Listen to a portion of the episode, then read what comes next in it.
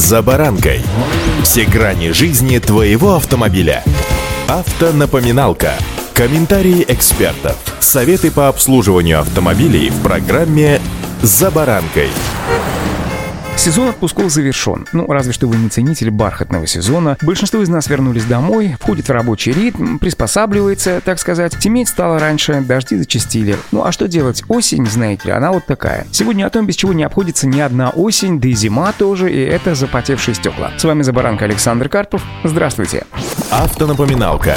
Первонаперво стоит помнить, что причиной скопившейся в салоне влаги являются повреждения резиновых уплотнителей. Причем, если на первый взгляд на них нет зияющих дыр, это вовсе не означает, что уплотнитель цел. Чем старше машина, тем больше у нее проблем с различного рода резиновыми прокладками. Ведь подвергаясь постоянному воздействию, резиновые уплотнители на дверях, стеклах и в багажнике, а также в люке или, например, в моторном отсеке, теряют свою герметичность и поделать с этим ничего нельзя, ну разве что не трогать их. Но как? Не открывать двери или окна, а может быть не пользоваться багажником, ну, конечно, это не выход поскольку так или иначе, даже в неподвижном состоянии, они все равно придут в негодность, что называется, задубеют, да и попросту рассыплются. В трещины этих стражей сухости в салоне во время дождя проникает вода. Она может подтекать через торпеду, скапливаться на полу под ковриками, затем при прогревании машины вода испаряется и выпадает в виде росы на холодных поверхностях. Поэтому перво-наперво, если вы заметили, что ваши стекла стали запотевать, это просушите коврики да и чехлы на сиденьях, ну если таковые у вас, конечно, есть. Обязательно проверьте герметичность штатных уплотнителей в случае обнаружения обнаружения повреждений замените их. Причем тянуть в данном случае с ремонтом не стоит. Даже небольшая щель в старой резинке в двери или в неплотно прилегающем ветровом стекле приведут к протечкам, которые впоследствии вообще могут вызвать появление очагов ржавчины.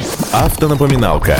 Стоит отметить, что запотеванию стекол могут способствовать еще и засорившиеся лотки у основания ветрового стекла. Поскольку в период листопада, грязи с дорог и дождей, вся вот эта гремучая биогрязная смесь скапливается в желобе, вызывая там затор, пробку, да назовите это как хотите, но суть вы поняли, да? Во время дождя вода застаивается, переливается через края лотка и попадает внутрь моторного отсека. Часть ее оказывается в рядом расположенных воздуховодах климатической установки. В этом случае мокнет фильтр и прочая механика отопителя и кондиционера. По мере прогрева мотора вода внутри воздуховодов испаряется и затем конденсируется как раз на стеклах. Причем негативный эффект прослеживается в течение нескольких дней после дождя. В общем, водителю стоит заглянуть под капот и выгрести оттуда весь скопившийся мусор из лотка и прочих мест, а заодно и проверить масляный щуп. Лишним это точно не будет. Встречаются также автомобилисты, которые в попытках побороть грязь на порогах, изолируют нижнюю часть проемов дверей с помощью дополнительных резиновых накладок, еще попутно закупоривая отверстия в торцах двери, чтобы предотвратить попадание влаги. Однако делать это недопустимо, так как отверстие является частью дренажной системы дверей, через которые удаляется вода. Плюс я упустил самое очевидное – это мокрый зонтик, влажная одежда и пролитая на коврик бутылка с водой, а может быть стакан с кофе. Да, безусловно, это не все ситуации, которые приводят к появлению в машине испарины. Пугаться ее не стоит, а вот противостоять стоит, прежде всего понизив влажность в салоне.